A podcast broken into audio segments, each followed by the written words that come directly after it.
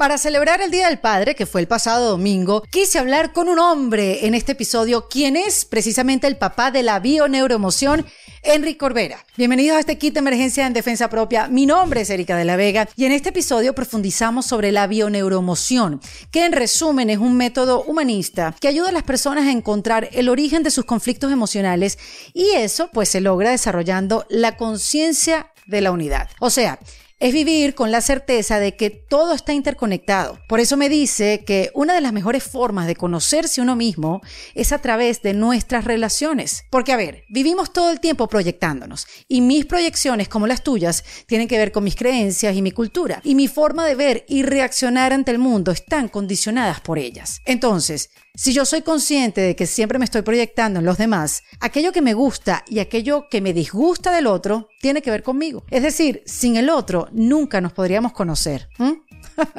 ok, si esto está medio enredado, si lo sienten muy profundo, no se preocupen que Enrique en este episodio nos lo explica pues de una manera sencilla y fácil de entender. En este episodio continuamos hablando de ese tema que tanto nos gusta, que son las emociones. Y Enrique nos dice que la bioneuroemoción nos ayuda a gestionar los estados emocionales, pero no a rechazarlos. Y para eso debemos preguntarnos siempre, ante cualquier situación, ¿qué tengo que aprender de esta experiencia? ¿O para qué estoy viviendo esto? Porque si no aprendemos de las experiencias y no aplicamos una solución adecuada, estamos forzando a que nos sucedan una y otra vez las mismas cosas hasta que aprendamos. Porque, a ver, ¿se vive desde el victimismo o desde la maestría? ¿Cuál vas a elegir tú?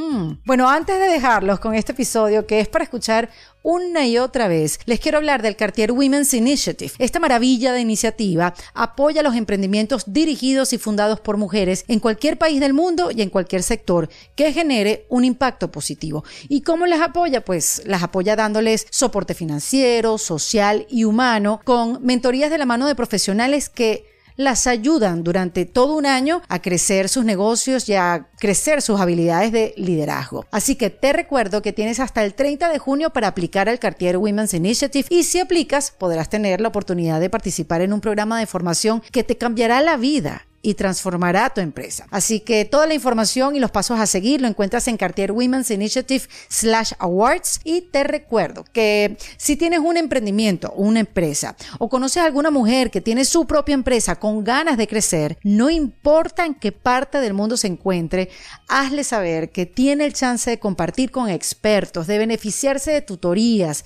de entrenamientos personalizados y el apoyo financiero de los amigos del Cartier Women's Initiative. Bueno, Enrique Corbera ha ayudado a miles de personas enseñándole el método de bioneuromoción a través de su diplomado y cursos que puedes conseguir en enriccorberainstitute.com. Enrique, en este episodio, nos recuerda tres cosas importantes que debemos procurar en la vida. Estar en paz con uno mismo, ser coherente y decir las cosas como las sientes sin irrespetar a los demás.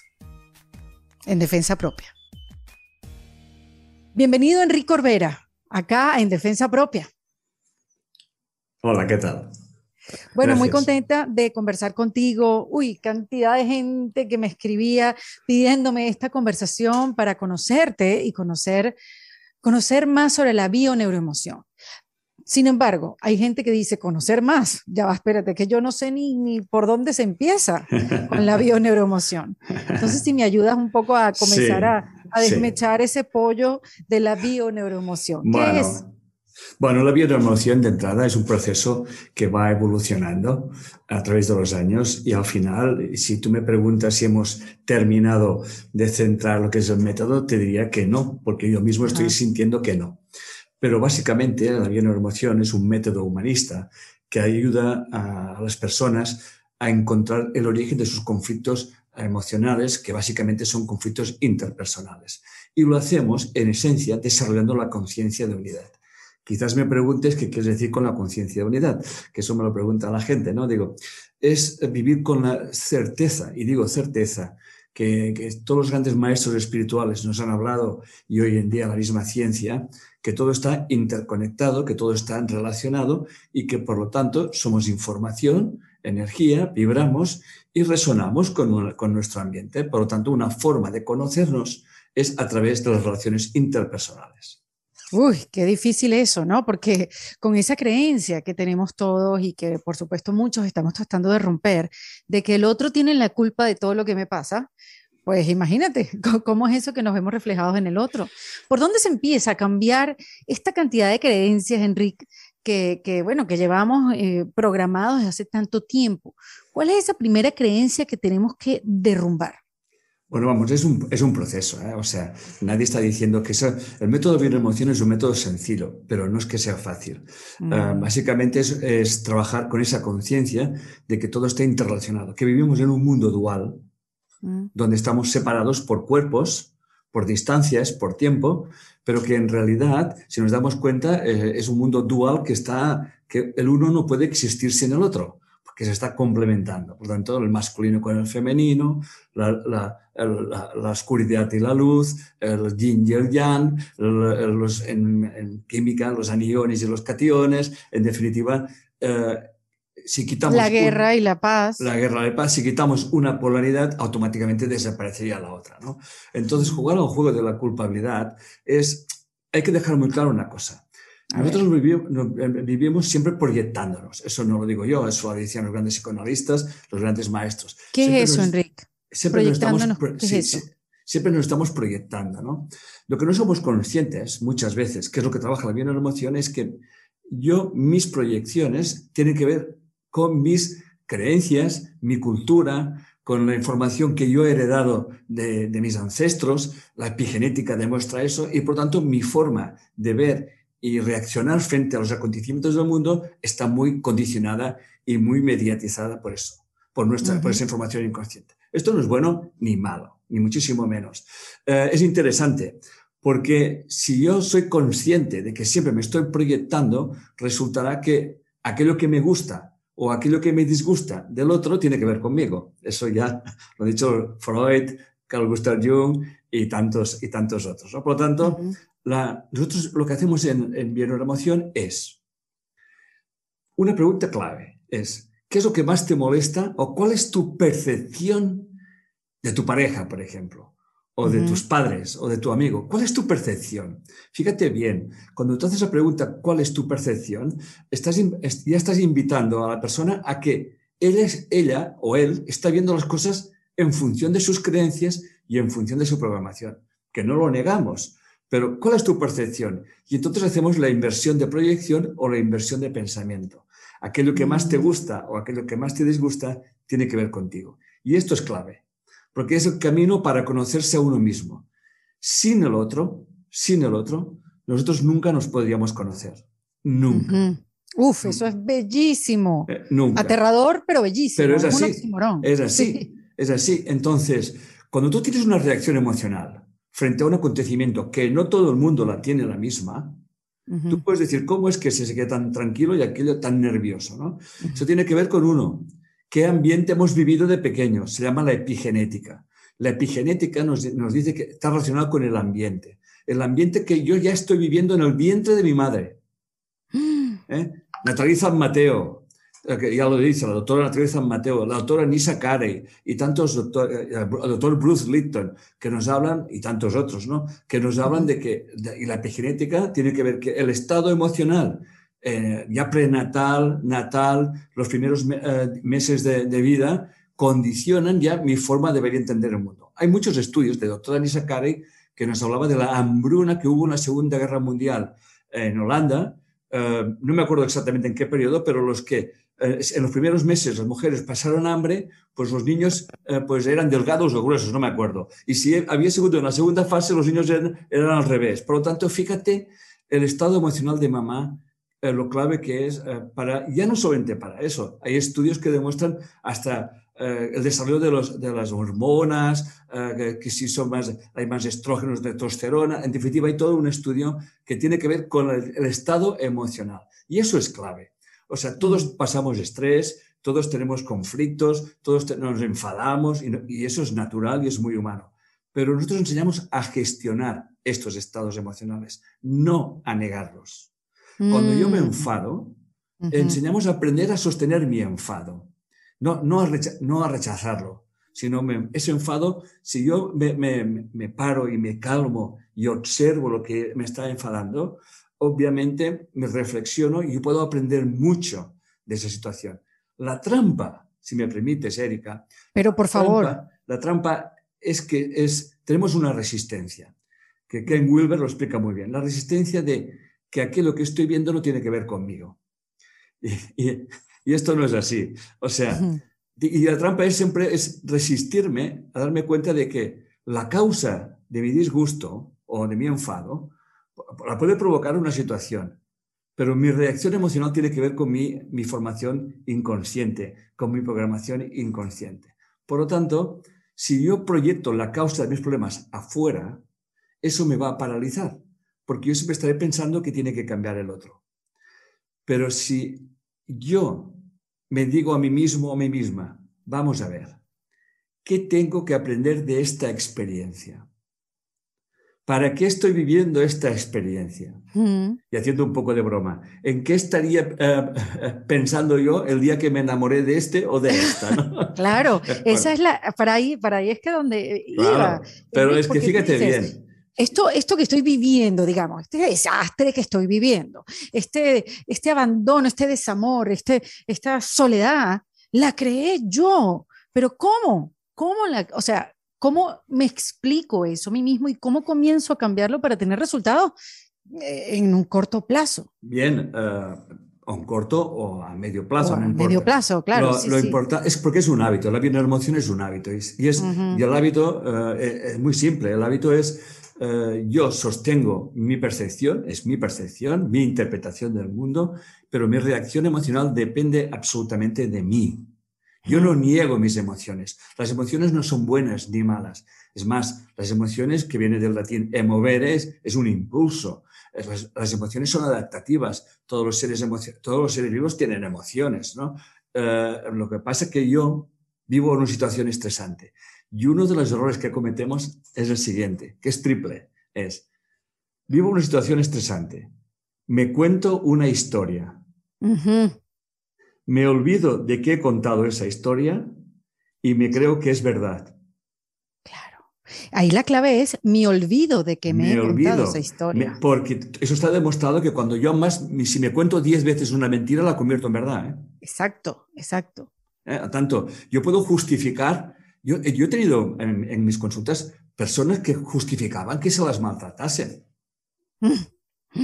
Y han aguantado 15 años de vejaciones y de cosas increíbles. Y entonces yo me preguntaba, ¿qué está pasando aquí? ¿Dónde está el sentido común? Y es que hay unas creencias inconscientes, por ejemplo, donde quizás los padres vivieron abandono o tuvieron hijos no deseados. Hay todas unas historias que están en nuestro inconsciente. Y nosotros, eso lo decía Freud, te lo decía Freud, repetimos estas historias no, no como un castigo, sino para darle, darle otra salida, otra comprensión. ¿eh? Por mm. eso, eh, cuando yo, hay gente que me dice, Enrique, es que yo siempre me repito las mismas relaciones. Yo digo, es porque siempre aplicas las mismas soluciones al mismo problema. Y si tú aplicas las mismas soluciones al mismo problema, siempre vas a encontrarte lo mismo. De hecho, Carl Gustav Jung decía que si no aprendemos de las experiencias vamos a llamarle dolorosas, traumatizantes, estresantes, por el nombre que quieras, y no aplicamos una solución, vamos a llamarle adecuada, forzamos a la conciencia cósmica a repetir una y otra vez la, experiencia hasta dar una solución diferente. Y esto es lo que enseñamos la bioemoción. Tú puedes vivir una situación muy heavy, que más que menos has vivido. Y tú tienes dos opciones. O la vives desde el victimismo, o la vives desde la maestría. Y, es, por ejemplo, a mí me han engañado o me han mentido o, me han sido, o han sido desleales. La pregunta es, ¿para qué yo vivo esa, esa experiencia de deslealtad? ¿En qué soy desleal conmigo mismo? ¿En qué me estoy engañando? ¿En qué estoy perdiendo el tiempo? Y entonces ya no proyectamos la culpa.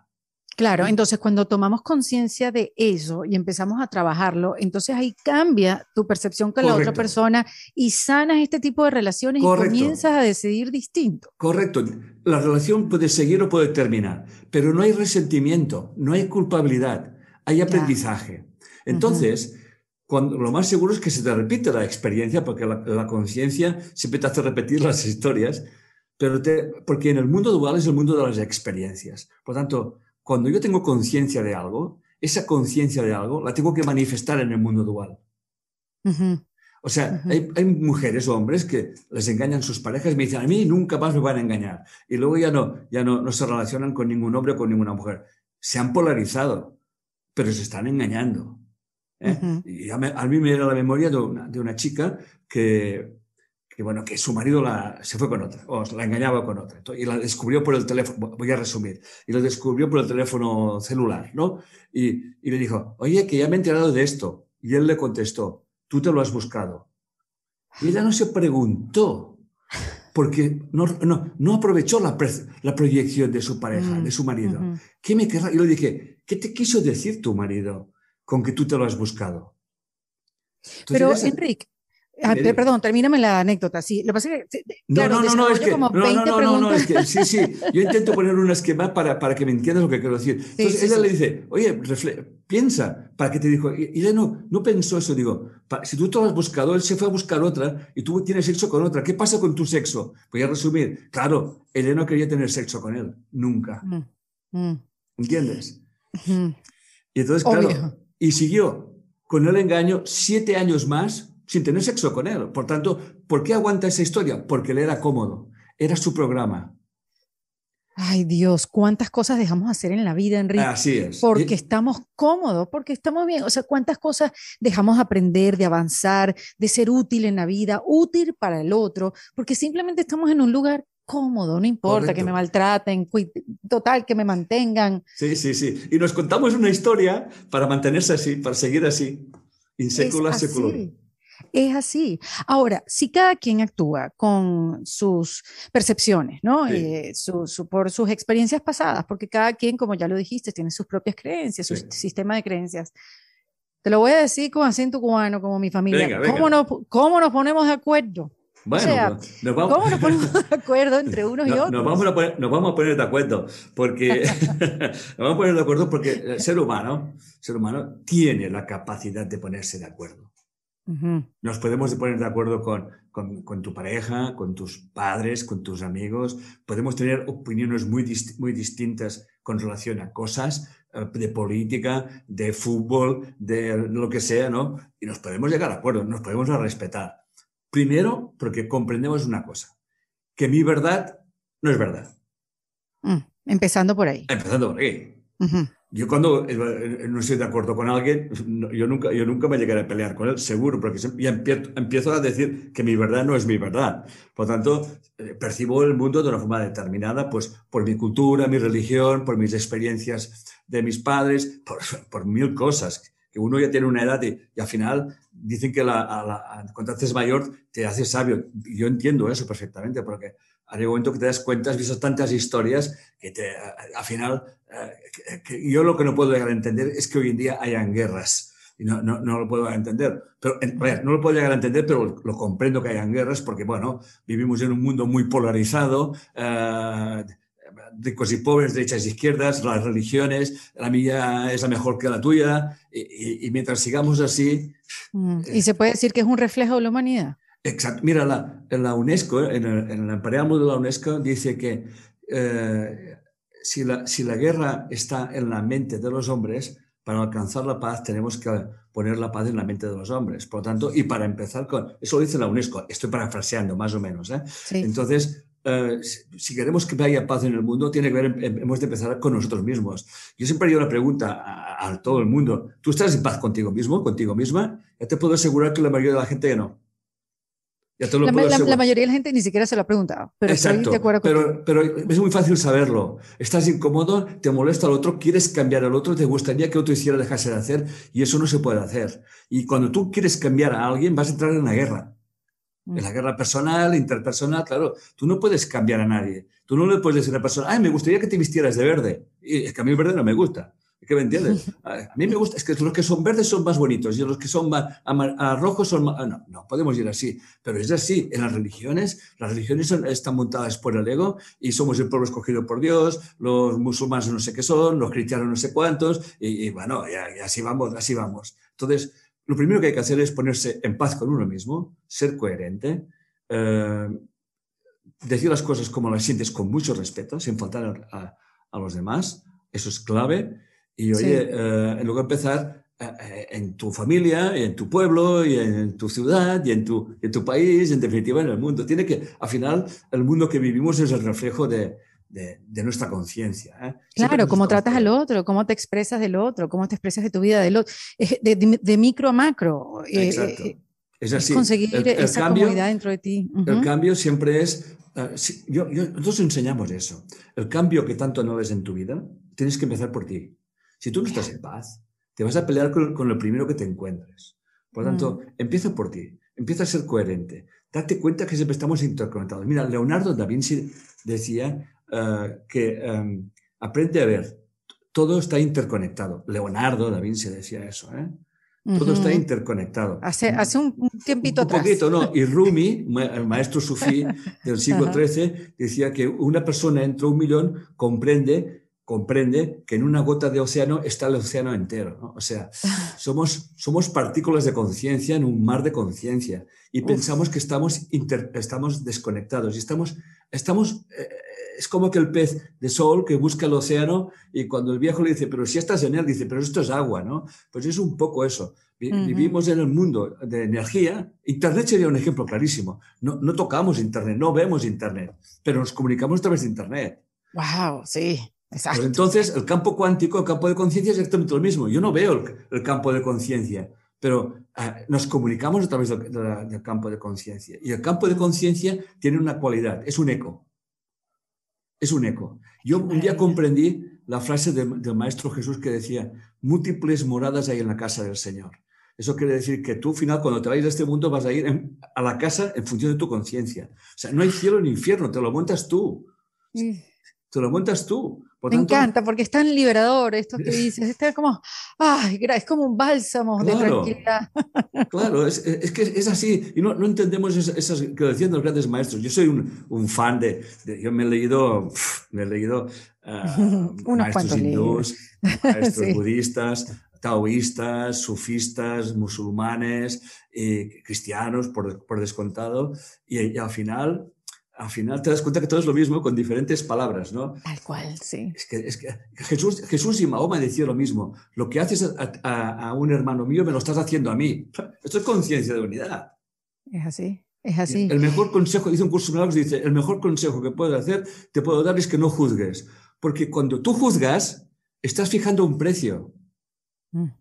Y uno de los hábitos que, claro, y uno de los hábitos que tendríamos que adquirir todos es evitar hacer, estar en silencio 20 segundos antes de decir nada de nadie.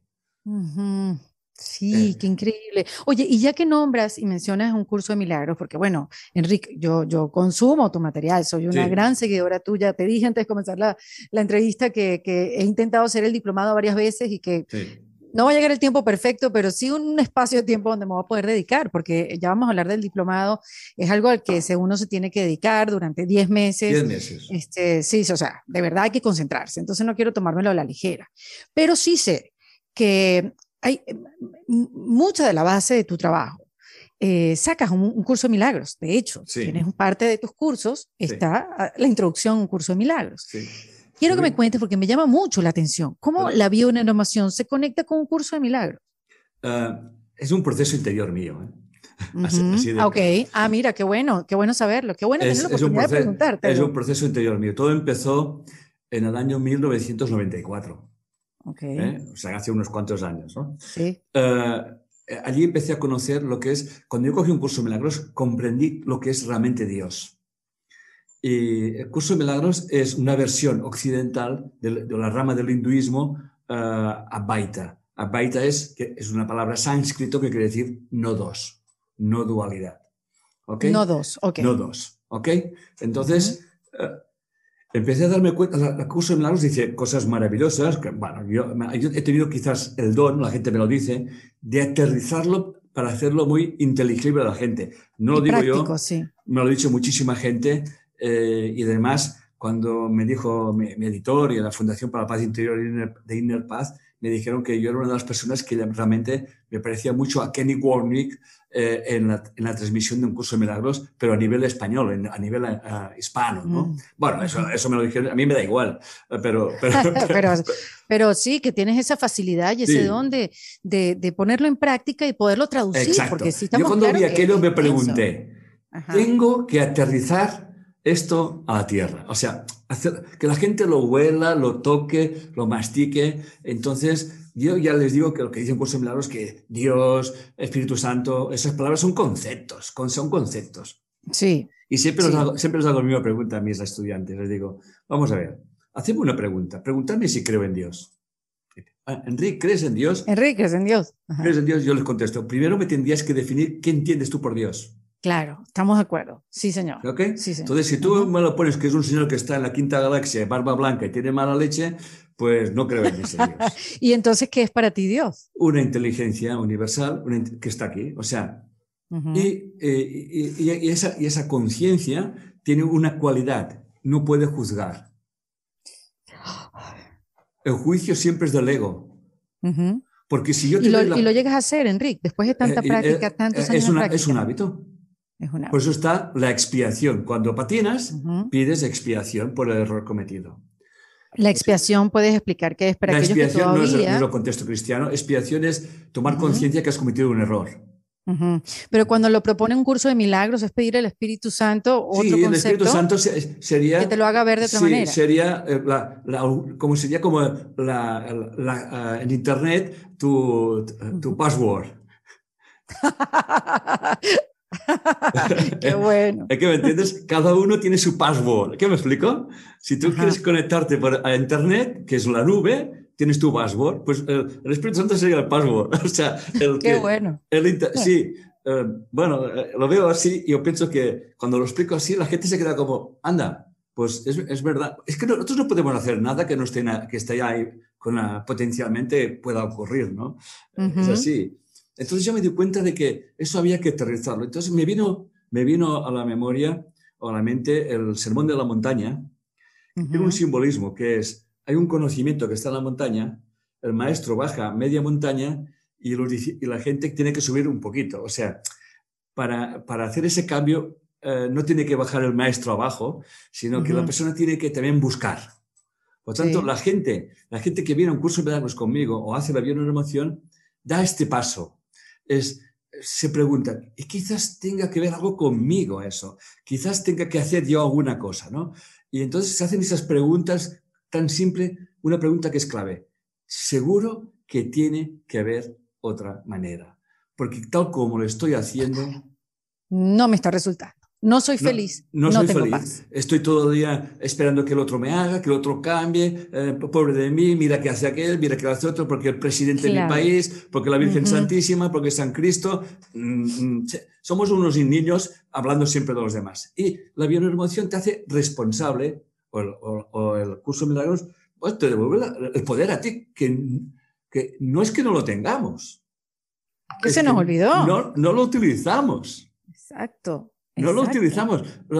Tenemos el poder de decisión. O sea, al final, tú tienes una experiencia X. Pues no sé, tu pareja te ha engañado, o tu madre no sé qué, o tu jefe no sé cuántos, es igual. Y tú tienes, tienes el poder de decidir cómo vas a vivir esa experiencia. Ok, ahí voy a hacer una pausa, porque vamos, o sea, voy, voy a llevarlo, lo voy a llevar a, la práctica, a la práctica. Mi pareja no me presta atención. Bien. ¿No? Perfecto. Entonces, ajá, ¿qué, qué, qué pasa ahí? Yo la primera pregunta que tengo que hacerte ¿eh? es una compañera es ¿qué debo de entender en qué no te presta atención? Porque claro, son muchas claro, cosas. concepto. Bueno, no, no, no, no tiene tiempo, no, no, no, tiene demasiadas cosas que hacer. Soy la última de la fila. cosas, creencias. Bien, de entrada sigo sin entender lo que quieres decirme. ¿eh? pero, okay, okay, pero es que entiendes, ¿no? Porque yo ahora no voy a hacer tu acompañamiento duro, pero yo te, acompañaré lo justito. Entonces, la siguiente pregunta, la siguiente pregunta es, vamos a ver, haz una inversión de pensamiento que es, ¿en qué no me presto atención yo? Correcto. ¿Para qué? Eh, eh, eh, ¿En qué quiero que me preste atención? Pues sí, ¿En qué? Porque no será en todas las cosas, seguro. Porque si te pones un deshabillé y te pones muy sexy, seguro que te presta atención. Porque si no te presta atención, te buscas otro. O sea, eso, eso, está claro, ¿no? Por tanto, Entonces, buscas la escena, buscas la escena donde tú vives esa experiencia y la buscas en tu vida. ¿Entiendes? ¿Eh? Entonces, es que, no sé, esa persona me hace perder el tiempo. ¿En qué pierdes tú el tiempo? ¿En qué, eh, ¿Para qué estás? Y además, que no me prestas atención es, esperas que el otro haga unas cosas que a ti te gustaría que hiciera. Correcto. Y eso no es así. Entonces, ¿para qué yo he escogido a esa persona que está, me lo invento, más pendiente de, sus amigos que de mí? Entonces, te está enviando un mensaje muy claro. Estate menos pendiente de los demás y está más pendiente de ti misma. Qué bien. Muy bien, muy bien. Es un resumen, ¿eh? es un resumen muy simple. ¿eh? y muy bien, sí, como para poner otro, otro de los ejemplos, más allá de, de, la infidelidad. Ahora, el punto es el siguiente. ¿Para qué me está pasando esto? es, válido también Muy bien, preguntarse, ¿no? Perfecto, perfecto. Entonces, esa línea casi invisible, Enrique, de la aceptación con la inacción, a veces me perturba, porque uno se queda eh, a veces eh, en la aceptación de la situación, porque esto de aquí yo tengo que aprender y para qué me está pasando, y te quedas un rato ahí y demoras la acción para tu bien, para tu bienestar. O sea, esa línea de, quedarse aceptando y que se pueda leer después como un no hice nada. Bien, vamos por partes, que esto es complejo y explicarlo en una entrevista. Yo sé, yo sé, yo lo ¿Eh? sé. Yo lo pero sé, no te preocupes, que tengo, tengo recursos. Primero, no confundamos aceptación con resignación. Ok. ¿Ok? La aceptación es aceptar tu incomodidad. Ok. Aceptar que eso, lo que estás viendo no te gusta, pero lo aceptas pero no buscas culpables y no te sientes víctima. Esto es clave. ¿Eh? Entonces dices, para que yo viva esa experiencia, hay una enseñanza para mí. ¿Ok? Entonces, cuando tú haces eso, tu mente se abre a otras posibilidades. Porque si entras en el, en el victimismo, te vas a paralizar, te vas a quedar atrapada en tu verdad. Pero si tú dices, bueno, ¿para qué vivo esa experiencia? Entonces, claro, nosotros repetimos experiencias, como nos diría Jung o Freud, etcétera, etcétera, nos repetimos experiencias que han vivido nuestros padres. Mm. ¿Ok? ¿Eh? Entonces, te voy a poner un ejemplo así un poco uh, heavy, ¿no? Pero me viene a la memoria, ¿no? Es una, una, chica que me viene a la consulta y me dice, eh, yo vengo a la consulta porque odio a los hombres y no sé por qué. Imagínate. Perfecto. Me dice, perfecto. Y me dice, y fíjate, fíjate que odio a los hombres, que no soy lesbiana y vivo con una mujer. Wow. Eso es cierto, ¿eh? Y yo me pregunto, ¿tú tendrás una hermana con toda la, con toda la, la, picardía del mundo, ¿eh? O sea, porque yo juego complementario. Si tengo yo una persona tan polarizada, tengo que tener otra persona en la misma familia que sé otra polaridad. Entonces, sí, tengo una otra hermana, la puta. Y yo, ¿cómo que la puta? Y yo dije, eso lo dices tú, ¿qué pasa cuando me dice, mi hermana, pájaro que vuela a la cazuela? y entonces, entonces, fíjate bien, tenemos a una mujer que utiliza a los hombres y a una mujer que ni los cata. Están las dos polarizadas. Ninguna se compromete, ninguna se casa con un hombre y ninguna quiere tener hijos. O sea, que hay que ir para atrás. ¿Cuál es la creencia familiar? Entonces, resumiendo, resulta que la abuela, la abuela, la, casaron con un hombre mayor que tuvo unos hijos que no quería tener y uno de esos hijos era la madre de la abuela, o sea, era la madre de, ese señor, de esas chicas que venían a verme, o sea, ¿eh? ¿ok? Y esa, y esa, esa, señora, esa madre también vive, repite la historia con su marido, que es un padre putero, eh, mujeriego, de tal y cual, por lo tanto, mm, repite las historias. Y ellas eh, son una solución. La solución, vamos a llamarle, como diría yo, de, aislarse, ¿no? De, como, como, el COVID. Sí, sí. como las vengadoras. Las vengadoras. Sí, ¿Mm? pero claro, eh, cuando ellos comprendieron que este, ese rechazo a los hombres no era de ellos, no era de ellas, entonces ya se abrieron a la experiencia. Y lo digo, podéis seguir igual, ¿eh? No tenéis por qué cambiar. Ok. Pero sin resentimiento contra los hombres.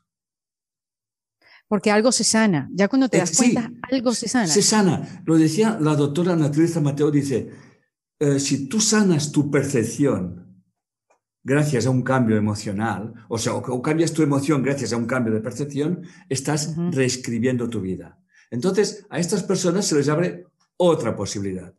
Y luego se les presentará un hombre en sus vidas y les digo yo, os vais a acordar de mí, pero haced lo que queráis. Puedes ir con él, te puedes acostar con él, te puedes prostituir, eh, haz lo que quieras, pero sin resentimiento, sin culpabilidad, con comprensión. Y cuando comprendemos, podemos perdonar. Y cuando comprendemos y perdonamos, somos compasivos, que es la clave, que es la clave de estar en la humanidad. Cuando yo comprendo, puedo seguir viviendo igual. ¿Ok? Pero ya perdono la situación. Es que más no tengo ni que perdonar, porque comprendo... Es que no puedes seguir, cuando comprendes no puedes seguir viviendo igual, porque ya tienes una información que no tenías antes. Claro, entonces ya, ya no lo vives igual. Entonces tú mm. puedes eh, eh, terminar una relación, pero sin acritud, sin resentimiento, sin culpabilidad, y entonces eres libre. Porque si tú tienes un resentimiento, es como tomarte una copa de veneno y esperar que se muera el otro. ¿eh? Sí. Qué bueno eso. El resentimiento te va a hacer daño a ti. El resentimiento es un veneno. Sí, sí, Por tanto, lo que enseñamos la emoción es acompañamos a las personas a encontrar ese equilibrio emocional para llevarte a esa paz interior, que en definitiva es lo que enseña un curso de milagros, que es un camino para la paz interior. Lo que ocurre es que yo lo he aterrizado mediante una metodología, una metodología que une diferentes aspectos científicos, psicológicos, sociológicos, metafísicos, eh, los entrelazo, que es lo que me decía la gente, tú has conseguido unir lo que estaba separado. Digo, es que nada está separado. Somos, Qué bárbaro. Es que, es que nada está separado, nada. Ahora, Enrique, no, no, me terminaste de decir qué pasó en 1997, creo que fue la fecha. Ah, bueno, sí, 93. 93. Así, aterrizó en mis manos aterrizó en mis manos el libro Un curso de milagros. Yo te lo voy a decir aquí a ti, a tus colegas y tus compañeros y que te siguen. Y lo dije así, le dije al jefe, le dije, yo a, esa inteligencia le llamo jefe, jefe, estoy hasta las narices de cursos, cursitos y de, y de espiritual, de comer, de no comer, de ir, no ir, ver los maestros, ir a las tierras santas, a bajar a los fondos marinos, que no, que no, no puede ser tan difícil de encontrarte, señor, le dije. Sí, claro. Y es así. O sea, no, no, estoy aquí por casualidad, ni, ni, ni, tú estás donde estás por casualidad. Y entonces apareció, me regalaron un libro, creo que fue el primero que, que llegó en España, venía de Venezuela. Ah, imagínate, de mi país. venía de Venezuela y, creo que venía de la librería Júpiter. Por eso siempre digo que yo vengo de Júpiter. Y siempre digo, es que yo vengo de Júpiter. Ay, me encanta esta historia. y entonces abrí por el manual del maestro y entonces dije, Señor, me acabas de contestar. Y entonces mm. apliqué lo que enseña un curso de milagros. Si quieres aprender algo, enséñalo. Tú no puedes aprender nunca nada si no lo enseñas antes. Y entonces, yo siempre digo en mi curso de milagros que el único maestro que, que eh, los maestros son mis alumnos y yo soy el alumno. ¿no? y que gracias a ellos yo hago un curso de milagros. Y si yo haciendo un curso de milagros inspiro a las demás personas a hacerlo o a cambiar sus vidas, pues fantástico y maravilloso. ¿no? Claro. Decirte que, por ejemplo, en Bioneuromoción, en mi instituto, han pasado más de 45.000 personas. Qué barbaridad. ¿Desde cuándo estás dando este diplomado, Enrique? Conozco amigas que lo han hecho. Sí, el diplomado hoy en día, no, pues... sí, el diplomado no hace mucho, pero ahora unos 7 o 8 años. Pues sabes qué pasa, que yo el tiempo lo vivo así, pero no, no, era, no, no, no llega a 10 seguro. ¿eh? eh estamos al 22, sí, 7 o 8 años. Sí, me han dicho el, tenido que 7 o 8 años, que sigue evolucionando y sigue evolucionando. Ahora ya hemos creado el, el máster, ¿no? Porque al final nos hemos dado cuenta que el, el diplomado primero es para uno mismo. Ay, mira qué interesante, porque cuando yo me inscribí, se pregunta, ¿tú lo quieres para ti o tú lo quieres para aplicarlo en otras personas? Pero claro, al final nos dimos cuenta de que si tú no te lo aplicas a ti, ¿quién vas a, ¿dónde vas a acompañar a nadie? Obviamente, obviamente. entonces, y luego ya también hay la opción de empezar a acompañar a los demás, ¿eh? que también está esa opción, porque al final eh, eh, es un camino paralelo, o sea, yo voy haciendo un cambio y a medida que voy haciendo un cambio, se me presentarán mis, mis clientes, mis consultantes, que me reflejarán precisamente aquello que tengo que, que cambiar yo. esto, Qué interesante, es la otra. ¿eh? Eso me lo han contado todo. Dice, es que siempre me encuentro con personas que tienen el mismo problema. Digo, porque el universo es muy inteligente. Muy inteligente. Eso es una barbaridad. Siempre te están viendo, maestro. Fíjate, Erika, yo, yo estoy seguro, segurísimo, estoy segurísimo que tú a partir de hoy, em, cuando te encuentres ante una situación estresante, vas a, vas a contar 10 veces, hasta 10. Como mínimo vas a contar hasta 10 y vas a decir, estoy enfadada, o estoy contenta, o estoy triste, o estoy melancólica. Es igual. Y tú acogerás tu emoción. Mira, yo te voy a explicar, te voy a confesar una cosa porque siento que tengo que confesártelo. Yo tengo una especie de tristeza crónica. Ajá. ¿Ok? La tristeza no es buena ni mala. La tristeza te, te, te, te lleva a ti. A de siempre, de niño. Siempre te lleva a ti, ¿no? Claro, ¿de dónde sale esa tristeza? Claro, yo miro el mundo que veo. Claro, mm, Erika, mm, mm. yo veo el mundo de una forma de palo espinocho, como diríamos nosotros. Yo veo el mundo y lo veo de manera muy diferente. Sí. Yo veo el mundo y, y lo veo. Entonces, claro, decir que no me duele lo que veo o que no me entristece, estaría muerto, soy un ser humano, ¿no? Pero yo he utilizado esa tristeza como impulso. O impulso para seguir mi trabajo. ¿Me entiendes? O sea, yo ya pasé la tentación de no querer estar en ese mundo.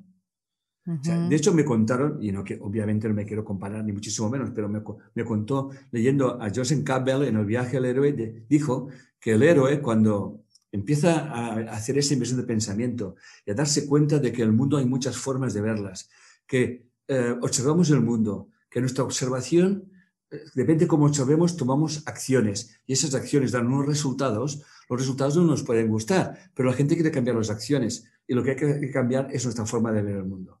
Cuando realmente empezamos a hacer esto, eh, llega, un punto que yo le llamo la gran prueba.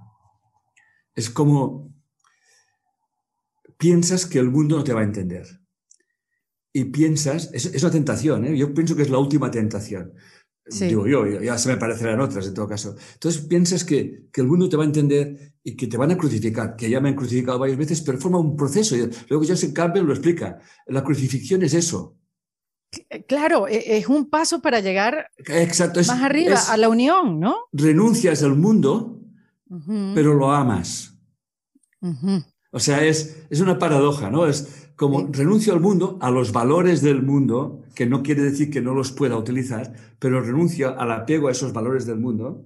Con eso no quiero decir que hay que renunciar ni al dinero, ni a viajar, ni la comodidad, claro. No, no ni muchísimo menos, ¿eh? No, no es eso. Porque la gente dice, Ay, que el dinero es malo. No, eso no es así. El dinero, el dinero es dinero. O sea, podrá ser bueno, puede ser malo, depende de quién lo utilice, ¿no? Lo podemos utilizar para hacer obras benéficas o para ir a la guerra, lo que quieras. ¿entiendes? Es así.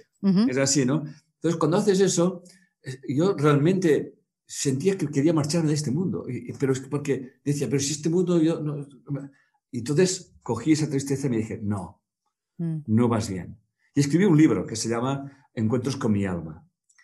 Y en ese libro ah, explico que yo me quiero marchar del mundo y me encuentro un maestro, es, es, una novela, ¿no? Un maestro y me dice, no, si al final cuando terminemos todo, tú no vas a querer irte. Yo seguro que me voy, ¿no? Y al final, obviamente, me quedo, ¿no? Y ahora eh, aprovecho esa, esa tristeza como impulso para seguir mi camino, para que me escuche, que me escuche. Yo no quiero que, yo no quiero ni méritos ni deméritos, la verdad. Em, pero ¿cómo transformas esa tristeza, Enrique? O sea, ¿cómo la, le das esa vuelta para que sea una gasolina para ti? Por ejemplo, tú, Erika, estás aquí escuchándome. ¿Me entiendes? Atentamente. claro, hay gente que viene a los cursos y me dice, me has cambiado la vida, Enrique. digo, no, yo no te he cambiado nada, te lo has cambiado tú, ¿no? Pero entonces sigo haciendo mi función en ese mundo sin esperar nada a cambio, sin querer cambiar a nadie, y eso me hace libre. O sea, yo hago las cosas que siento que tengo que hacer pero no espero ni aprobación ni desaprobación, es que me da igual, que me aplaudan como que no me aplaudan. Es como que siempre me digo una cosa, tengo una frase que te voy a compartir contigo, que es la siguiente desde hace muchos años, que es la siguiente.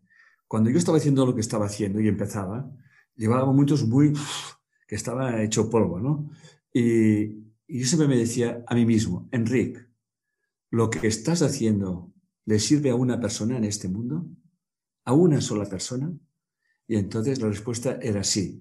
Y eso es lo que me ha hecho seguir siempre. Bueno, ahora resulta que le, sirven a, más personas, pero... Por favor, qué belleza. Pero eso tampoco tiene más importancia. ¿eh? O sea, yo soy muy sencillo en mis cosas. Soy una persona que siempre hago lo mismo. Y bueno, ahora no viajo, pues no viajo. Antes viajaba más, pues viajaba más. Al final me adapto a las circunstancias y a las cosas, ¿no? Y yo pienso que soy una persona libre, de, o sea, con libertad emocional. O sea, eh, eh, acepto y bendigo a mis enemigos, porque como dijo Satideva, quien tiene un amigo, un, un amigo está muy bien, pero quien tiene un enemigo tiene un tesoro y es como aquel que tiene un tesoro escondido en su casa y no sabe que lo tiene. ¿no? Realmente quien te hace mover hacia adelante son aquellos que en definitiva se oponen, porque si los caminos fuesen todos muy fáciles, eh, mm, la, complacencia no lleva a ningún sitio. Pero no lleva a ningún sitio, o sea, la, puedes vivir por un momento, pero no te lleva a ningún lado. Pero las resistencias y los obstáculos son la maestría. Además, tú dices algo eh, que, lo repites y que siempre me ha llamado la atención, que, el fracaso es el, es el, preludio del éxito. Y es como, ya va. No solamente lo digo yo, eso lo decía Einstein, lo decía, mira, uh, Séneca, decía, voy a parafrasearlo, decía que eh, el hombre más desgraciado o el más desafortunado del mundo es aquel en que la adversidad no lo ha visitado. Mm. ¿Ok? Qué eh, belleza. La crisis, Einstein decía que es la capacidad activa la imaginación y la creatividad. Eh, si en tu vida no hay crisis, bueno, de hecho acabo de escribir un libro que se llama Crisis, quieres a, crecer, ¿no? Eh, curiosamente lo escribí antes de la pandemia. y ya está publicado? Sí, sí, fue Ya lo podemos conseguir. Sí, sí, crisis, ¿estás preparado para crecer? Ay, qué bueno, me, encanta. Y, es un libro que, que, que trabaja la paradoja te enseña a vivir en la paradoja. Y sabiendo vivir en la paradoja, eh, te enseña que, que, la luz y la oscuridad son importantes. Eh, mira, me está, me está, enseñando el libro, es este de aquí. A verlo, a verlo. Ah, mira qué bien, muy ah, bien, sí, sí. crisis, estás preparado para crecer. Me encanta ese nombre. ¿Eh? Porque es eh, otra mirada que uno le ve a la crisis. Si uno pudiera estar consciente, Enrique, porque, a ver, uno va aprendiendo, yo también, bueno, leo y cosas, no sé qué, pero se me olvida a veces ese conocimiento. Cuando oh. estás con el monstruo o, digamos, estás con la adversidad de frente, e, esa, esa, esa, manera de pensar como que ¡Ah! tengo una oportunidad de aprender ah, ante algo que mi se primer, Mi primer, mi primer consejo. Somos seres humanos y a nadie le gustan las adversidades, empezando por mí. ¿Vale? O sea, por tanto, vamos a integrar las incomodidades. Yo las he pasado, realmente he pasado momentos muy duros y siempre digo al Señor, bueno, ya, está bien, ¿eh? O sea, tal, ¿no? Bueno, eh, bromas aparte, bromas aparte, eh, yo acepto mi incomodidad, acepto mi, mi, disgusto y entonces lo que hago es entrego esa experiencia, esa, esa inteligencia. Y, ¿Qué es la expiación? La expiación, le digo, mm, ¿Qué tengo que aprender? Hay, en el curso de milagros te habla del instante santo. El instante santo eh, es, es como eh, de pedir que reconoces que no estás viendo las cosas correctamente y que te gustaría verlas de otra manera. Es, un, es una rendición, ¿eh? Rendirse, rendirse no resignarse. Exacto, hay una diferencia. Ahí. tanto, rendirse no quiere decir que tú tengas que hacer cosas, ¿no? Eh, si, tienes que llevar, si tienes que ir a un juicio, vas a un juicio. Si tienes que hacer, tú tienes que hacer lo que tengas que hacer. Pero no se trata de ir o no ir a un juicio, por ejemplo, sino con qué, con qué estado emocional vas. ¿Eh? ¿Que me entiendes? O sea, eh, con, si vas con acritud, con resentimiento, con venganza, atención. Pero si dices, bueno, yo tengo que hacer esto, lo hago y que salga el sol por donde tenga que salir. Punto. Y no pasa nada. ¿Ok?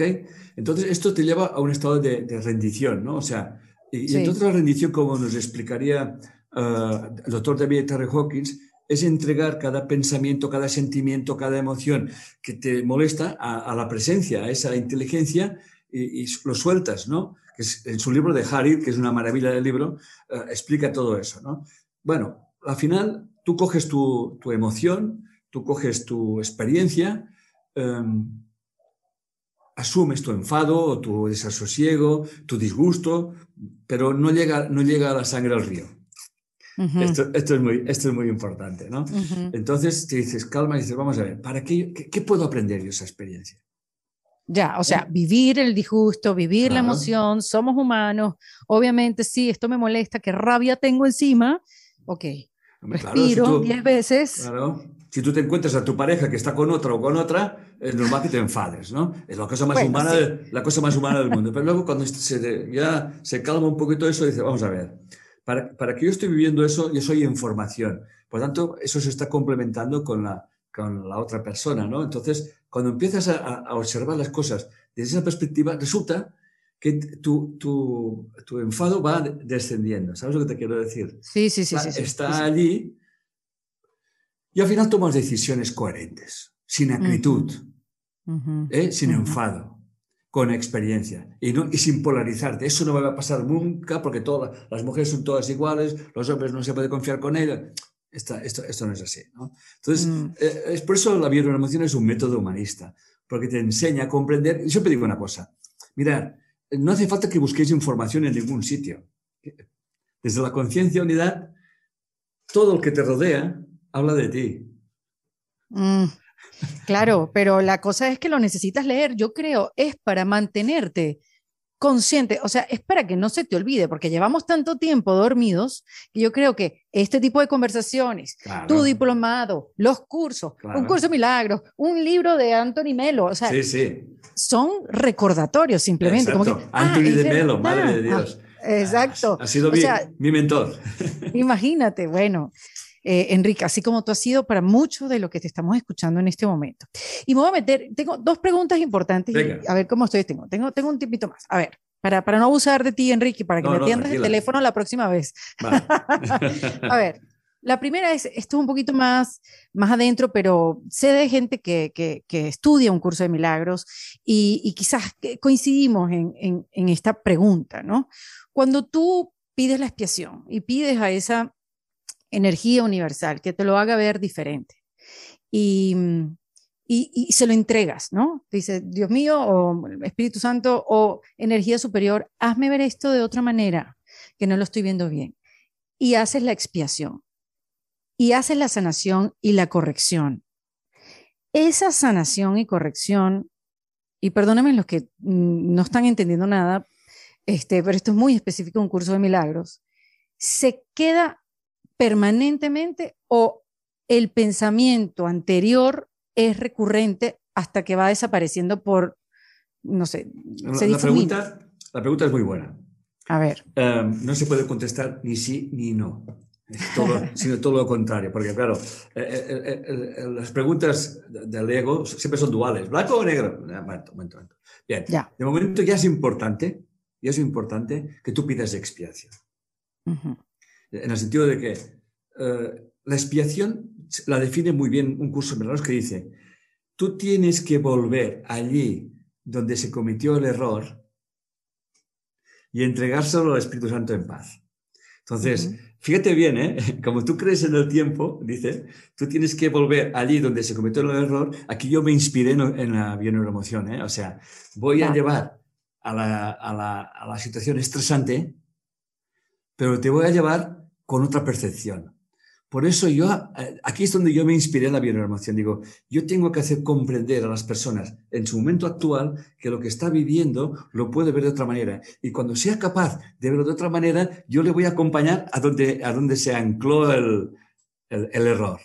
Pero cuando tú vuelves con esa comprensión a revivir la experiencia que está pasada en el tiempo, que para el inconsciente todo es presente, aquello se produce un cambio. Y este cambio produce un cambio en lo que tú llamarás futuro.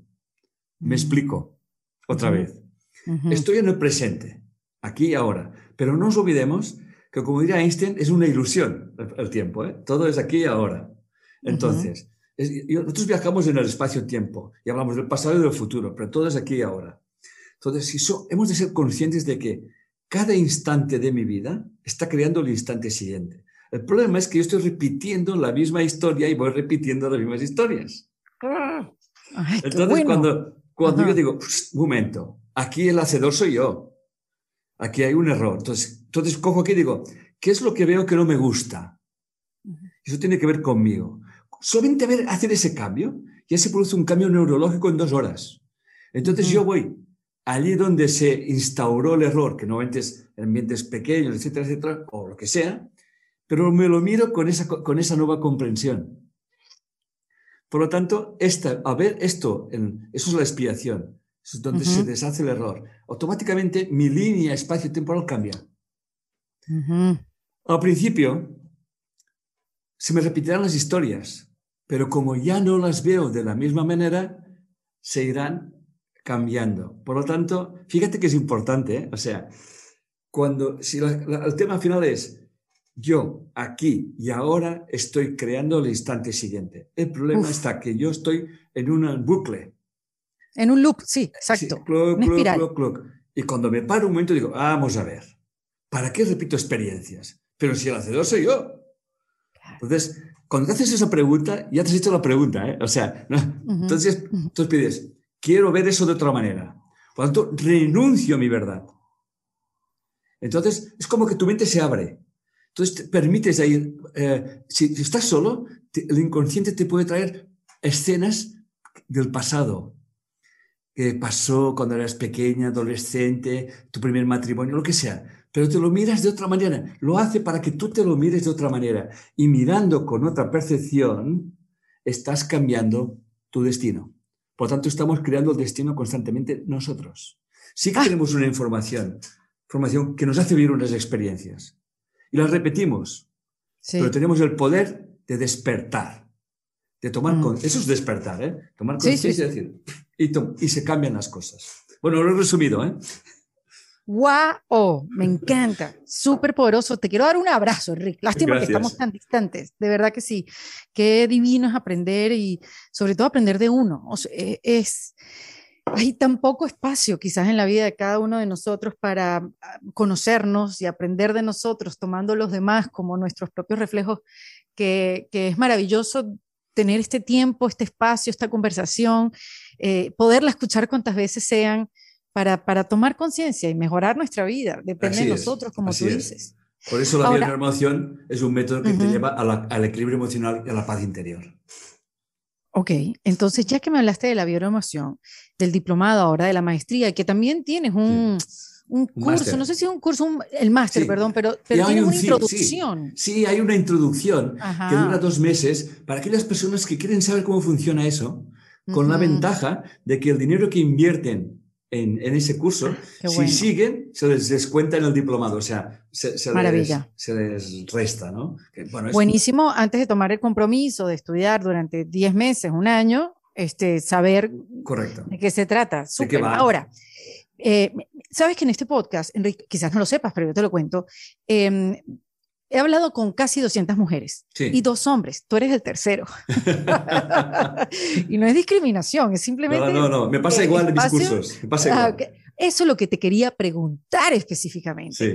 El porcentaje de mujeres que van a tus cursos versus el porcentaje de los hombres ¿Y por qué pasa esto? De una vez te lo pregunto. Yo tengo mi teoría, es muy simple. A ver, primero los números, dame los números primero. No, la, verdad es, pues, vamos a ver, es verdad, también están subiendo ahora más los hombres en mis cursos, pero quizás en un 70, un 30, ¿no?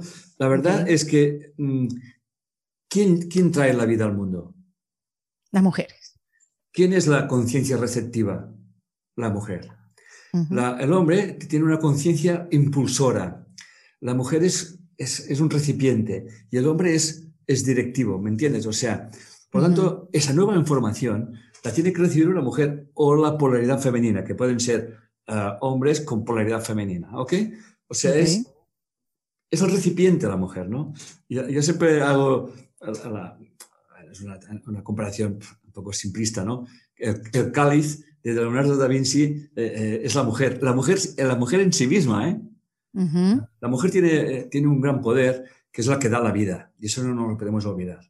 Es verdad, y tendría que ser muy consciente las mujeres del estado emocional eh, cuando vienen con las parejas, etcétera, etcétera. obviamente, eh, si está acompañada con un hombre que la, que la acompaña, que está con ella, obviamente ese equilibrio emocional lo va a recibir el... Se crean milagros, como escuché el otro día. exacto, ¿no? pero al final la, la, mujer recibe el, vamos a llamarle la semilla de la información pero esa es la polaridad femenina. Luego tiene que ver la polaridad masculina, que es la que la lleva a la acción.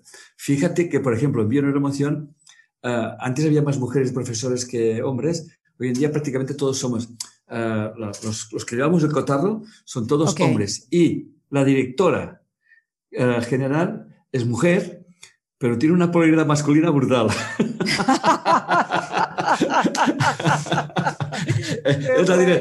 yo sé escoger la mujer, o sea, una mujer como directora general, pero cuando se pone eh, eh, brava, Sí, sí, sí. Bueno, al final sí, eh, pienso que la mujer es el canal, el canal de vida. ¿Y cómo hacemos para que hayan más hombres con ganas de ser conscientes de sus emociones? No, no, muy bien, que la mujer se empiece a respetar. Ahí está. La mujer que empiece a respetar y que nunca se olviden las mujeres que son las que educan a los niños y llevan una información inconsciente en Hispanoamérica en que el hombre, el, niño, tiene una categoría y la niña tiene otra categoría. Y eso empieza en las madres. El, hombre no puede cambiar eso, porque el hombre ya le es cómodo eso. Quien tiene que cambiar es la mujer. Claro, pero, no tiene que ser, pero no tiene que cambiar la mujer yendo en contra del hombre. Un momento, cuando un hombre se dice, ay, qué bonito, ay, qué majo, tú no hagas eso, tú se te permite todo, me lo estás eh, Sí, malcriando, o sea, que le estamos educando mal, sí. entiendes, no? En cambio, la niña sí, lava, lava los ¿eh? platos, sí, tú ayúdame tienes Que, las madres, la doctrina, tienes que aguantar, tienes que hacer feliz, tienes que complacer al hombre, ah, es la cruz que Dios te ha enviado. No, hombre, no, por favor. Yo he escuchado cada cosa que, ya, está, bien, ¿no? Y el hombre, eso sí. bueno, ahora voy a generalizar, ¿no? Que si, mm. ve, que si toma, que si va con mujeres, o como pasa en muchos sitios en Hispanoamérica, que tienen eh, cinco hijos de cinco mujeres diferentes. Esto es es muy cultura hispana eh, y eso y es la mujer la que tiene que empezar a respetarse y a educar de una forma equitativa a hombres y a mujeres o a niños. Ahora, yo, yo sí lo que te quiero pedir, Enrique, es un mensaje para los hombres. O sea, ¿cómo podemos invitarlos a ellos, más allá de obviamente el trabajo que nosotros tenemos que hacer, pero ellos también necesitan hacer. Obviamente, hay muchos hombres, hay muchos hombres, te lo digo yo, que es así. Pasa que el hombre es como mucho más reservado. ¿Verdad? ¿Por qué? Tú sabes que el otro día reflexionando con un amigo en este podcast decíamos que las emociones eran unisex. Sí, sí, sí, pero es, cultural. Es cultural, ¿eh? El, hombre se nos ha enseñado cosas como los hombres no lloran. Sí, claro, obvio. ¿Eh? Los hombres no, no, no, no ¿Eh? expresan sus sentimientos. los hombres, claro, si no lloran, pues sacan agresividad, ¿me entiendes? ¿no? Prefiero que lloren. claro, a los hombres se nos ha enseñado a no mostrarnos débiles. Claro, entonces cuando hay un hombre, por ejemplo, yo cuento que yo tengo mucho, yo, pienso que soy un hombre que tengo muy integrado las dos polaridades, ¿no? Puede ser una madre y puede ser un padre, ¿no? Eh, puedo acompañar y, ser muy acogedor y, de repente ser muy tajante, ¿no? Que es quizás las cosas más complicadas en el acompañamiento en la emoción, saber utilizar las dos energías, eh, o sea, saber incomodar ¿eh? y, a, la vez acoger. ¿Eh? Eso yo pienso que tal, ¿no? Bien, los hombres van viendo esto, lo están comprendiendo porque al final ahí está, ¿no? Pero también tienen que tener paciencia las mujeres que llevamos miles de años donde se nos ha enseñado y las mujeres que ni podían ni votar, no podían ni estudiar, no podían no sé qué, en fin, si no miles, a menos centenares de, eh, centenares de, años así, ¿no?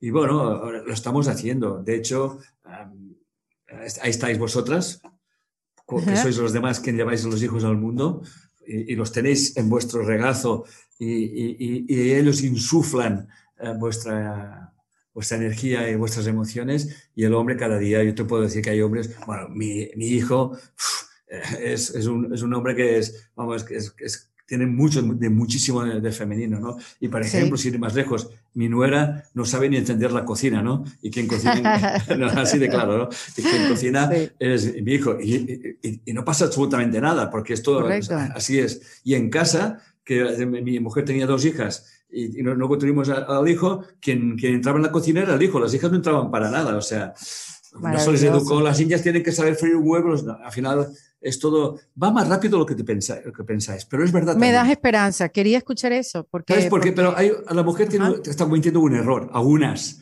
que se han posicionado como en contra de, es como que en contra de, lo masculino, no, no, no, no, no. es lo mismo. ¿eh? Entonces, si tú vas en contra de lo masculino, vas a reforzar la otra polaridad. La polaridad, exacto. Está muy bien. Hay que buscar que no sea una guerra, exacto, que haya igualdad, que sea un trabajo en equipo. La, igualdad no es ir uno contra el otro, ¿no? O sea, que es, en definitiva es eso. Y luego están los, que no, porque no sé qué, no sé cuántos. Pues no hay que afeitarse o no hay que depilarse. ¿Qué, tiene que ver eso con.? ¿Qué, tiene que ver? Son gustos personales. ¿Qué, tiene que ver eso con, con, respetar a la mujer y respetar al hombre? No, sé si me estoy explicando, ¿no? Sí, sí, sí, perfectamente. La gente se ha polarizado. Parece que, que la mujer, si se arregla, se pinta, ay, no seas tan femenina. Perdón. ¿Qué me entiendes? Que el hombre que se arregle su barba o se ponga guapo. Esto es normal, ¿me entiendes? Pero eso como que se criminaliza, ¿no? Está como... Eh, y, es, bueno, es el error que cometemos siempre, ¿eh? No vamos de Guatemala a Guatapeor, o sea, pasamos de un lado. pasamos... Pero esa palabra es poderosa, se criminaliza. Yo creo que ahí tenemos que empezar eso, a revisarnos, a ver al otro, qué, cuál es la información que me está dando el otro. Por último, Enrique, eh, ayúdanos a identificar, fíjate que eh, eh, este par de conceptos, porque hemos hablado mucho de reconocer nuestras emociones y vivir con paz, ¿no? Y ese, ese, deseo de vivir en paz y por eso uno va en búsqueda de estas herramientas. Entonces, ayúdanos a identificar la paz con la incomodidad. Es decir, cuando no te sientes cómodo y quieres buscar otra cosa y cuando quieres sentir paz, pero ¿cómo es la diferencia entre esa incomodidad y esa paz? ¿Me explico? Bueno, primero, bienvenida sea la incomodidad. Ajá. Porque si estoy incómodo, mi incomodidad me está mostrando que yo tengo que hacer un cambio en mi vida. Bien. Yo no voy a luchar contra la incomodidad, sino que voy a escuchar mi incomodidad. La voy a escuchar, pero no la voy a juzgar. O sea, hay cosas que me incomodan muchísimo en el mundo, como, como, te, como, que te incomodarán a ti. O sea, yo veo cosas en el mundo y me han incomodado y me incomodan, pero estoy en paz. Porque yo ya estoy aportando mi granito de arena al mundo. Ya. Sea, si tú estás incómoda, por ejemplo, en tu trabajo, un ejemplo, ¿eh? Sí, sí. Yo te diría, reflexiona, ¿qué te incomoda concretamente? Ese es el problema, que la gente no, no, no especifica. ¿Te incomoda todo el trabajo? ¿Te incomoda un aspecto del trabajo? ¿Te incomoda algo concreto, específico, una persona, tu jefe? ¿Qué te incomoda? Primero hay que detectar la incomodidad. El punto. Y la gente generaliza. Voy a, voy a cambiar de trabajo porque tengo un trabajo que no sé qué, no estoy cómoda, pero ¿en qué no estás cómoda? Y luego, cuando detectas tu incomodidad, pregúntate, ¿cuál es mi resistencia? ¿Qué pasa aquí? ¿Qué no quiero aprender? ¿en, qué, quiero tener razón? Es la autoindagación, que es lo que se llama en bioemoción. ¿En qué quiero tener razón? ¿Eh? Eh, una persona me, dijo un día, es que tengo un trabajo y, todo el día la gente se me está quejando. Y esto me, incomoda muchísimo. Digo, ¿te has dado cuenta que tienes la oportunidad de dar tranquilidad y paz al interlocutor? No contestes con una máquina, como una máquina. Contesta con educación, con una sonrisa. Sea amable. ¿Me entiendes? O, sea, se puede estar incómodo sintiendo paz. Claro, yo, me siento incómodo en muchas cosas, pero no pierdo la paz. Porque al final mi incomodidad me está diciendo, hey, mira, tú te sientes en un sillón porque estás cansada y, estás muy cómoda, pero al cabo de unas horas te sentirás incómoda. Y la incomodidad te dirá que tienes que levantarte. Es así. Por tanto, la incomodidad te está diciendo que te muevas. Qué maravilla es. Pero ya no tiene que ser un movimiento físico, que, que sí, más, muchas veces es un movimiento mental.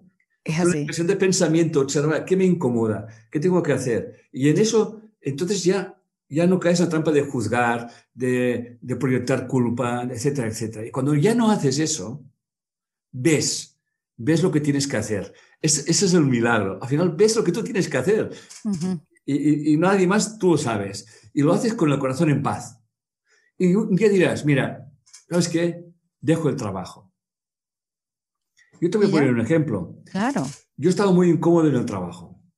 Hacía muy bien mi trabajo. Primero me cogieron porque tenía muchos problemas, resolví los problemas, pero entonces como que movían otra vez las andadas y yo me enfrenté al jefe. Entonces el jefe me hizo una especie de bullying.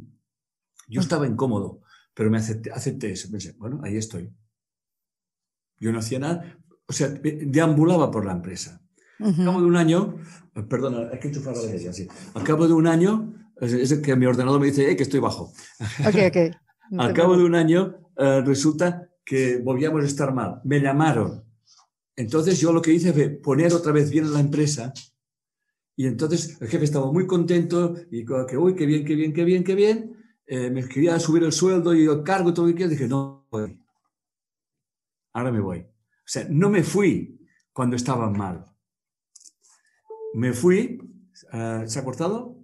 no, no, te escucho, te escucho. Sí, me fui cuando yo estaba, siempre estuve en paz y me fui y ahí se terminó. ¿Entiendes lo que te quiero decir? O sea, exacto, no te fuiste cuando las cosas estaban mal, te fuiste cuando ya estabas listo para irte y tomaste exacto, conciencia dejé, dejé las cosas bien. Exacto, qué belleza eso. Y me es que fui. para terminar las cosas no hay que destruirlas. ¿no? Exacto, las dejé bien y así me va en la vida. Yo cuando dejo una cosa siempre no me cierro la puerta. Digo, gracias por la experiencia que me has dado, pero hasta aquí. Un matrimonio. Gracias por la experiencia que he tenido contigo, hasta aquí. Que Dios te bendiga y te digo que te deseo lo mejor. Y punto. Es así. Es, es así. No sé si O sea que en conclusión, Enrique, eh, con la bio con la bioneuroemoción, ay Dios mío, no me sale Sí, la palabra. bio, neuroemoción, sí. Con la bioneuroemoción uno se puede reinventar, puedes reinventar tu manera de ver la vida. Exacto. Es, eh, muy bien, Erika.